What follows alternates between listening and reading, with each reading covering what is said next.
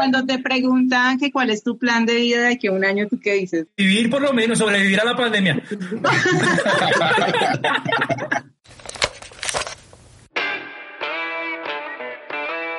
Historias de 30 años.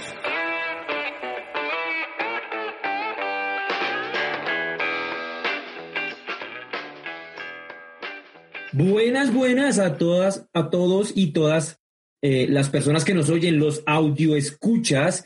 El día de hoy vamos a continuar con la segunda parte de la entrevista que nos eh, que tenemos con Juanita que nos acompaña el día de hoy. ¿Por ahí alguien tenía una duda? Eh, buenas noches a todos, a Josi, a Mr. Popo, a Momio. Josi, ¿eras tú la que tenía alguna duda?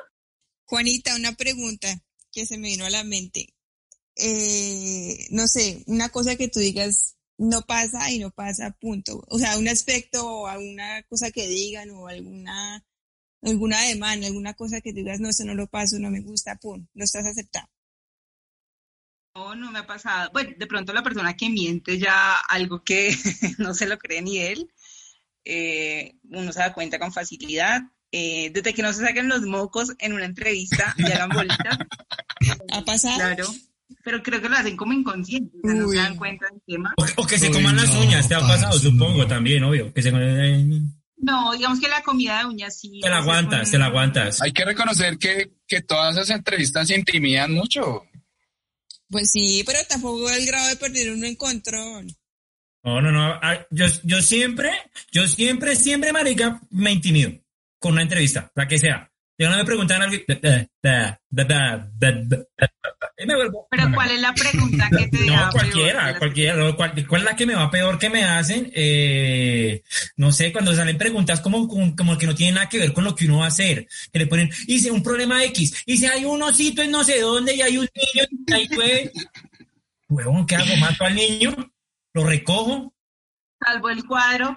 ¿Qué responde? todas las respuestas que están en mi mente dicen la va a cagar, la va a cagar, la va a cagar. ¿Qué no sale con la más estúpida de todas? No sé. Sale, sale, con la más, sale con la más estúpida de todas. Bueno, yo me pongo ese delantal que dice putas.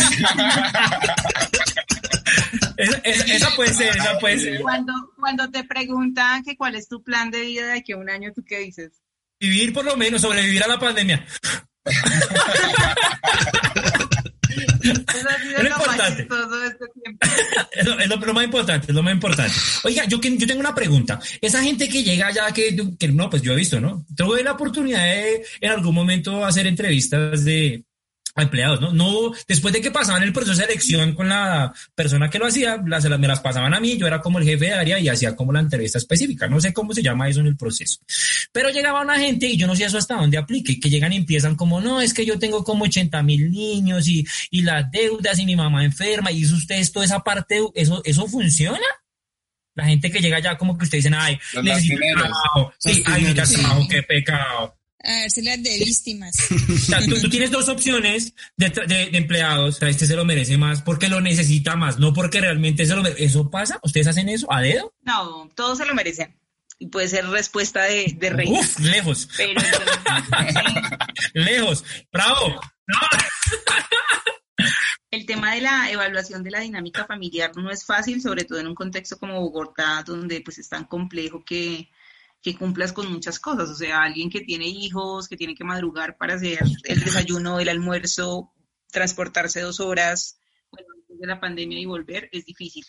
Pero uno no revisa tanto eso, sino que tanto la persona pueda gestionar eso. O sea, una cosa es que yo tenga cuatro hijos y tenga arreglado mi dinámica familiar a que tenga cuatro hijos y diga, no, pues si me dan el trabajo, yo miraría cómo le pago a alguien para que me los cuide y miramos a ver qué pasa. Entonces, una cosa es esa complejidad y otra cosa es cómo lo tenga resuelto. Igual el tema del transporte, o sea, es muy difícil que todos vivan cerca del trabajo y es algo que, cada quien va a asumir. Entonces, creo que no, no, uno no puede vivir de pesares porque acá son muy pocos los que viven al lado del trabajo y son muy pocos los trabajos como donde la persona se puede adaptar a esa dinámica con facilidad. Bueno, muy chévere.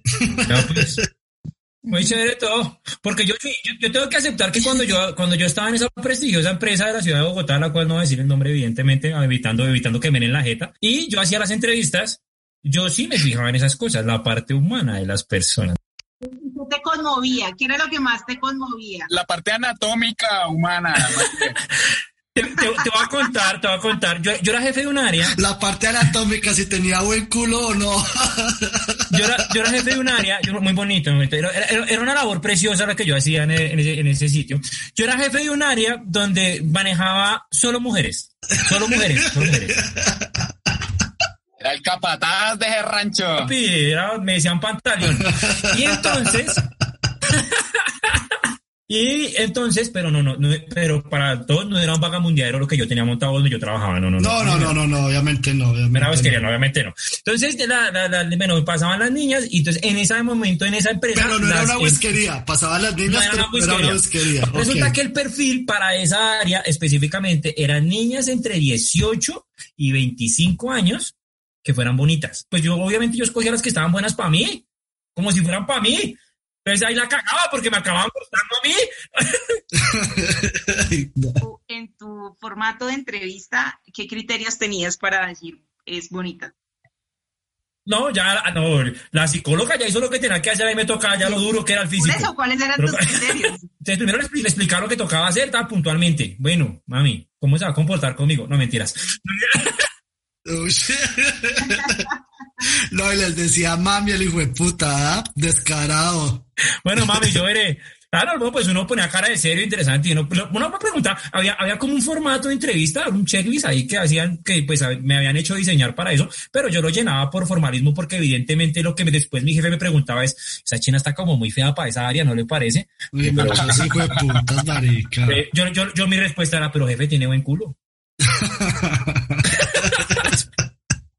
¿Cuánto duraste ahí?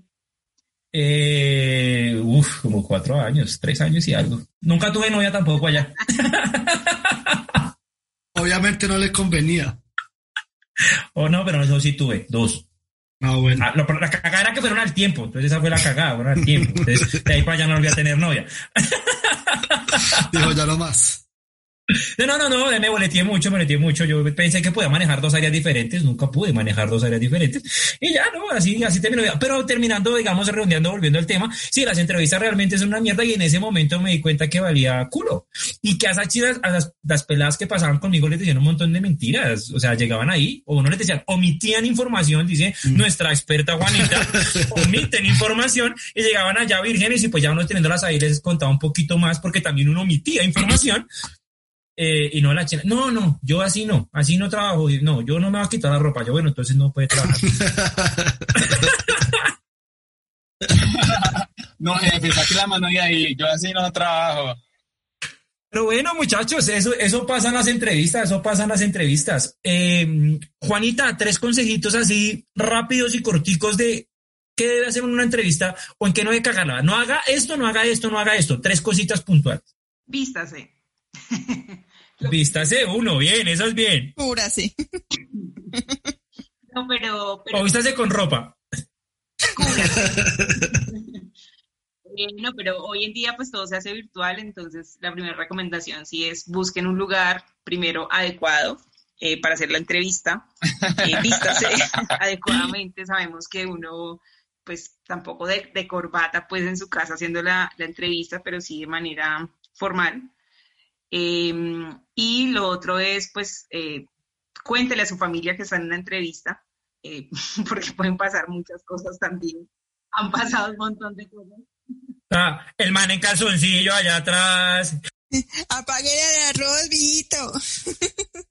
No, no, no. No, me hizo recordar algo de, de una, de una referencia familiar buenísima. No, yo creo que deberíamos, de eso sale todo un capítulo completo de esta vaina, weón.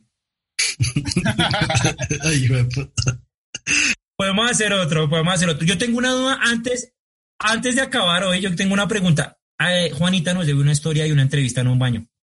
Ah, sí.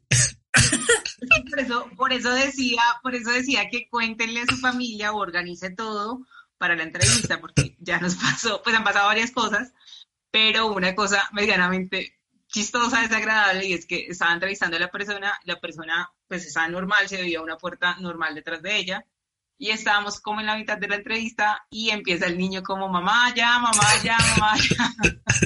y de repente el niño, la señora estaba sola y de repente el niño abre la puerta y la puerta que estaba ahí era la puerta del baño y se veía el niño en el baño. Ay, no sé.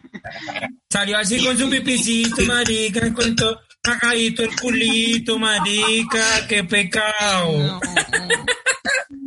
Sí, qué pecado. Entonces, como que mamá ya, no sé qué, ya. Entonces se paró, me dijo, no, qué pena, tengo que ir, volver. Además que no era la entrevista como la primera entrevista, sino ya era la entrevista, la segunda entrevista donde a veces está el jefe inmediato. Entonces, pues ya era otra, otro tema. Entonces, por eso les recomendaba que, no sé, contarle a su familia en qué andan para que la entrevista pues fluya un poquito mejor. Y pues eh, tratar de tener contacto con, con la cámara, porque también pasa a veces que no sé por qué se ponen... Ahí, que, que, que se toquen mirando la cámara y así. No, se ponen a mirar al, al horizonte y como a mirar por la ventana mientras está en la entrevista. Entonces, el contacto vi- visual es bien, pues bien importante en una entrevista. Es, es, es importante, pero es difícil a veces porque, digamos, y a veces la, la mirada es como penetrante, así como mal. Es que ahí pasan varias cosas. Uno, que la otra persona que esté al otro lado sea simpática, eso a veces uno le da vergüenza. Y lo otro, Oye, es que, pero ese Michael está obsesionado con las viejas buenas, parce. ¿Cierto? no, no, no, porque es cuando me entrevistan y pues igual, pues marica, sí me gustan buenas, va, preferiblemente. Pues si toca fea, pues toca fea, que en marica estamos en pandemia. Estamos en pandemia, estamos en pandemia. Eh, bueno, la, la pregunta sería, ¿nos contrata Juanita, contrata alguno de los que estamos acá, para lo que sea? Sabemos lavar y planchar. Yo estoy, estoy sin empleo, estoy sin empleo, Juanita. Cuando, cuando tengamos delantales amarillos, llaman. Uy, fuerte, Por fuerte. ahora no. Pero yo no fui el del delantal, yo fui el, desca- yo fui el del casting de las niñas bonitas, yo no fui el del delantal. Pero es que usted dijo que nos contrataría, o sea, no está solamente hablando de usted. Ah, por eso, pero ni, o sea, no contrata sino solo a Mr. Popo y si tiene delantal, ¿Por Kaki. qué crees, por qué crees que te debería contratar? Sé trabajar en equipo, sé liderar cosas. ¿Qué más es lo que preguntan ustedes? Eh, Soy responsable puntual. soy bueno, soy bueno para trabajar bajo presión, soy responsable y soy puntual. O sea que si trabajas bajo presión, sueles dejar muchas cosas para última hora. ¿Por qué te sientes presionado?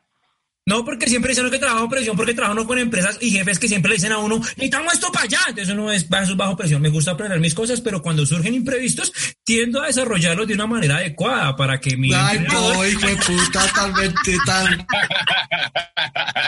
Yo lo contrato ya, yo lo contrato, marica, Ay, ya. Bueno, mis muchachos, entonces, nada, estos eran los pequeños tips para que ustedes tengan, estos, estos, estos viejitos cuentan sus experiencias para que ustedes aprendan. Es bueno hacer una entrevista, es bueno que tengan confianza en su entrevista, no la caguen, no sean, saquen mocos, no deben malas pintas y eh, miren a los ojos. Y por favor salgan vestidos y la entrevista es virtual. Y limpien al niño antes de empezar la entrevista. Oiga, y si van a hacer entrevista en cobijados, que por lo menos pongan una cobija bonita. Exacto, sí, señor. Bueno, señores, esto fue Historias de Treintañeros. Nos vemos la próxima vez que se nos pegue la gana de grabar esta vuelta. ¡Chao! Chao. Abrazos. Chao.